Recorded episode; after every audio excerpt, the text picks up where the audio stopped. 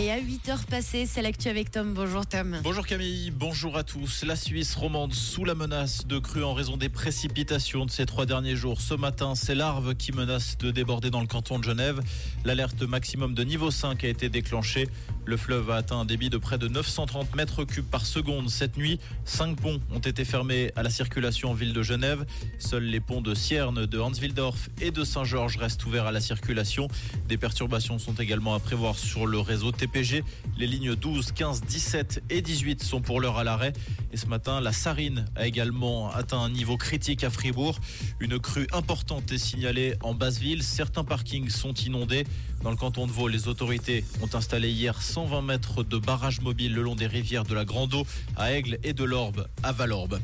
Dans l'actualité également, les stations de ski des Mosses et de l'Aisin n'accueilleront pas le fameux projet d'enneigement artificiel, en tout cas pas en l'état.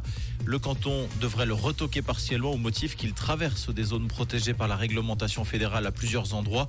Des modifications devront sans doute être apportées en vue d'une nouvelle mise à l'enquête publique. Le canton devrait prochainement annoncer s'il délivre ou non un permis de construire en fin de procédure.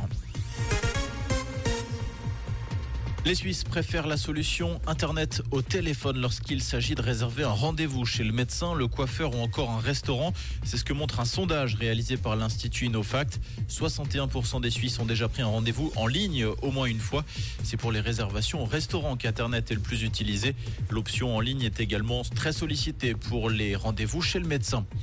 La Finlande réfléchit à fermer sa frontière avec la Russie. Le pays est confronté à une hausse importante de l'immigration russe depuis l'éclatement du conflit avec l'Ukraine. Chaque jour, près d'une trentaine de personnes franchissent la frontière sur les 1430 km qui séparent la Russie et la Finlande. Un mot de sport pour terminer. Un renfort de poids pour le Genève Servette Hockey Club. Le club Grenat vient de signer Lucas Ischier, grand frère de Nico Ischier en vue de la saison prochaine. Le Haut-Valaisan, actuellement joueur de Bienne, a signé un contrat de 4 saisons jusqu'en 2028. Comprendre ce qui se passe en Suisse romande et dans le monde, c'est aussi sur Rouge. Rouge Côté ciel, ce mercredi, ce sera pas trop mal. On aura beaucoup moins de pluie un ciel plus dégagé au fil des heures. Vous pourrez même voir quelques rayons de soleil, hein, principalement cet après-midi. Et ça, c'est plutôt cool. Bon, par contre, couvrez-vous bien parce que les températures, bah, ça se rafraîchit un peu. On a 12 degrés au meilleur de la journée. Oui, à Genève pour cet après-midi, avec toujours ce vent du sud-ouest à prévoir une très belle journée à l'écoute de Rouge.